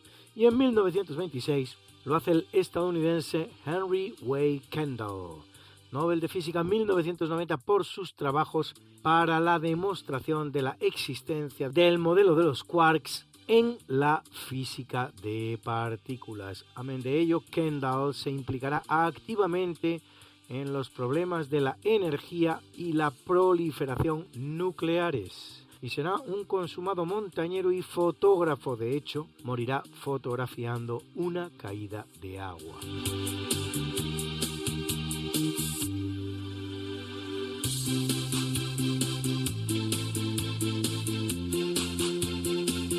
En 1926, perteneciente a la antigua saga de toreros de los Dominguín, viene al mundo el gran matador de toros Luis Miguel Dominguín, que será el gran rival de Manolete y obtiene cinco puertas grandes en la Plaza de las Ventas de Madrid, recordado también por sus romances con importantes mujeres de la farándula internacional. Así María Félix, Lana Turner, Rita Hayworth, Lauren Bacall, Romy Schneider y sobre todas ellas, Ava Garner.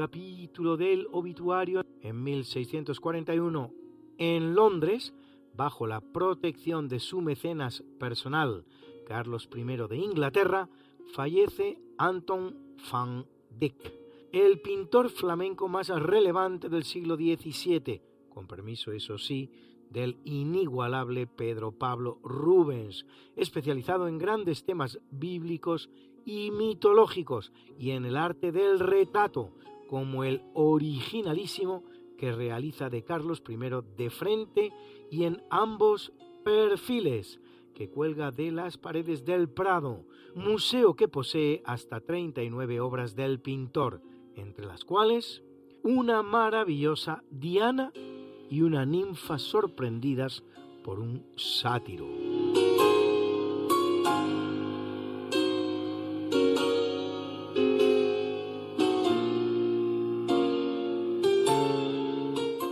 1669 muere Giulio Rospigliosi, más conocido como Clemente IX, vicentésimo trigésimo octavo papa de la Iglesia Católica, que lo es dos años y medio, entre 1667 y 1669. Media entre España y Francia en la llamada Guerra de la Devolución, en la que España conserva el franco condado y cede tres plazas en Holanda. Y durante su pontificado, Bernini termina la columnata de la Piazza San Pietro de Roma y encarga a Antonio María Abbatini, maestro de coro de la Capilla Sixtina, la música del drama religioso La Baltasara, basado en la vida de la actriz española, especializada en papeles masculinos, suceso extraño en una época en la que más bien se daba lo contrario, hombres que representaban mujeres, Francisca Baltasara, bautizada Ana Martínez y escrita por el español Luis Vélez de Guevara. Importante autor, él mismo, por cierto, de libretos operísticos, buen amigo, de grandes autores españoles como Lope de Vega o Calderón de la Barca.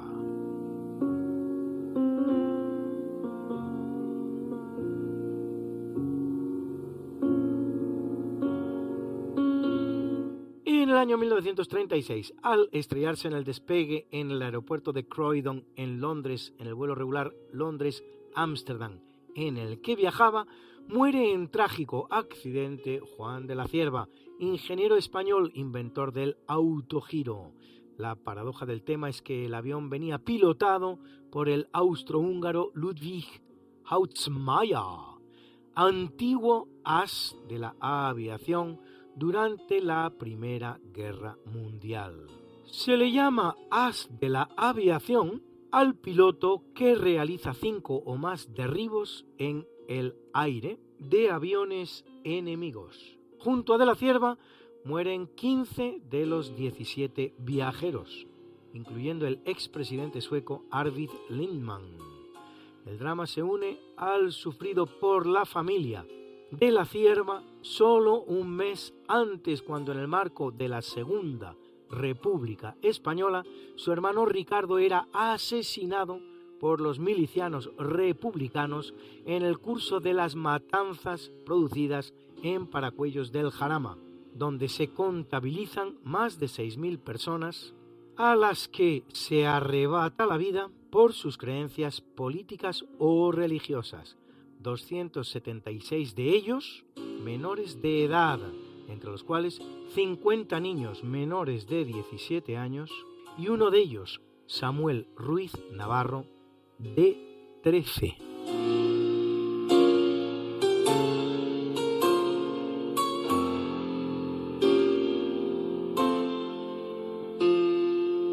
En el año 1937 el que muere es Niels Gustav Dahlen, ingeniero y físico sueco, Nobel de Física 1912, por el invento de la válvula solar capaz de encender y apagar de forma automática la llama de las farolas al atardecer y al amanecer.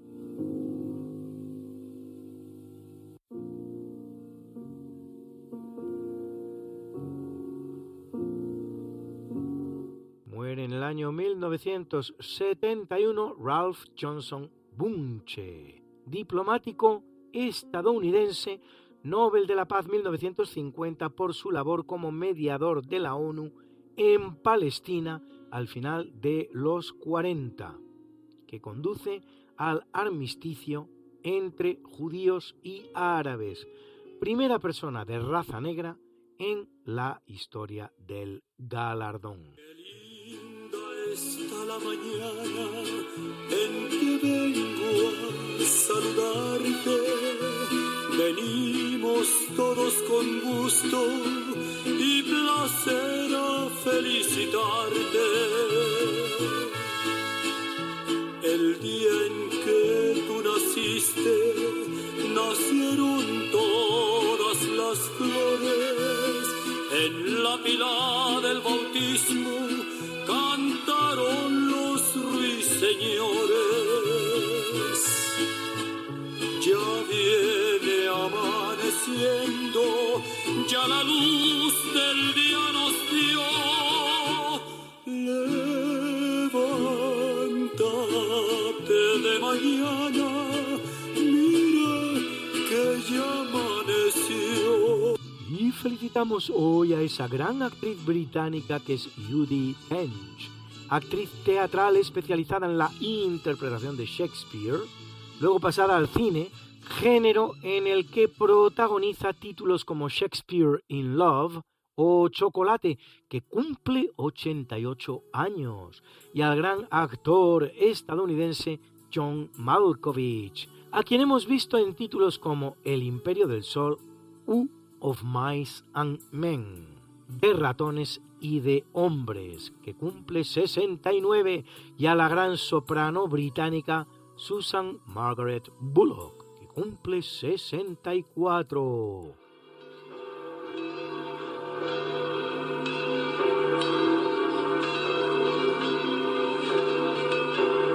Celebra la Iglesia Católica a Aumonio, Basilio, Eusebio, Basiano, Primitivo, Mirón y Lucio, mártires, a Daniel, Julián, Próculo, Severo, Ciro, Restituto y Víctor, obispos, a Pedro Furier, fundador, fundador, fundador, a Cipriano y a Balda, abades, abades, abades, a Ulrico, eremita, eremita, eremita, y a Leocadia, Casaria, Valeria y Gorgonia, vírgenes, something that must be done, and it can only be done by one. There is nothing more to say,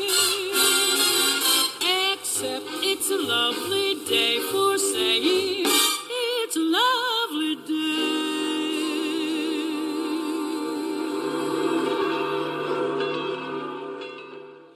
Y ahora el profesor José Manuel Amaya presenta la sección Curiosidades Científicas. Buenas noches, señoras y señores oyentes. Soy José Manuel Amaya y como siempre me dirijo a ustedes desde esta emisora y en este programa, lo cual es un honor para mí. Hoy les voy a contar una anécdota curiosa y verdaderamente significativa de cómo se puede alterar la historia e incluso se pueden alterar también las teorías científicas. ¿Por qué razón? Pues simplemente por razones políticas. Me refiero a un caso ocurrido en la antigua Unión Soviética que estaba dirigida en aquella época por el dictador José Stalin. Había un científico que pertenecía al Partido Comunista Soviético y era mm, miembro de una de las instituciones más importantes del Comité Central del Partido Comunista. Esta persona se llamaba Kapipsa y en una entrevista que realizó ante un público en general que incluía incluso periodistas, dijo algo verdaderamente insólito. Y dijo, si nuestros filósofos del partido no hubieran prohibido el estudio de la teoría de la relatividad de Einstein en nuestras universidades e instituciones de enseñanza, hoy la Unión Soviética haría muchos años que tendría en su poder la bomba atómica. Lo curioso es que el motivo por el cual se prohibió por los filósofos, vamos a poner la palabra filósofos entre comillas, del partido, es porque, en primer lugar, Einstein, como todo el mundo sabe, era judío. Y en segundo lugar, porque la teoría de la relatividad era idealista y burguesa. ¿Qué les parece la explicación? Pues fíjense ustedes lo curioso de esta cuestión, que no solamente se ha dado en este caso, ha sido en la, en la física, sino que también se ha dado en otras ciencias, como por ejemplo en la biología, que esa situación o ese ejemplo lo vamos a reservar para la semana que viene, que es el caso Capizza. no, perdón, me- co- eh, confundido con el que estaba hablando. El caso Lysenko, también escandaloso caso que se dio eh, en la biología. Eso lo dejaremos para la semana que viene. Y hoy, sencillamente, buenas noches y hasta la semana que viene, si Dios quiere. Gracias por haber compartido con nosotros estas dos horas. Les esperamos la semana que viene si Dios quiere. No faltéis. Esperamos que hayan disfrutado más que la semana anterior. Les dejamos con Monseñor Munilla. Con Monseñor José Ignacio Munilla, con el Catecismo de la Iglesia Católica, que sé que les gusta. Muchas gracias, buenas noches, no nos olviden, ¿en qué? En sus oraciones. Gracias. Ah, y le pediremos a San Juan Pablo II que interceda por todos nosotros para que se nos libre del mal y por la paz en el mundo.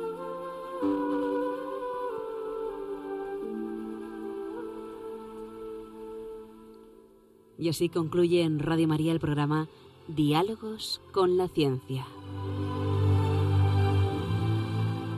Dirigido por Javier Ángel Ramírez.